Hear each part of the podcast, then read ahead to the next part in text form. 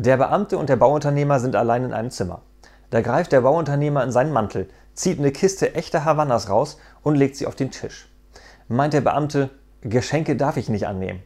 Äh, wieso denn Geschenk? Die Kiste kostet 50 Cent. Ach, das ist was anderes. Ich nehme 10 Kisten.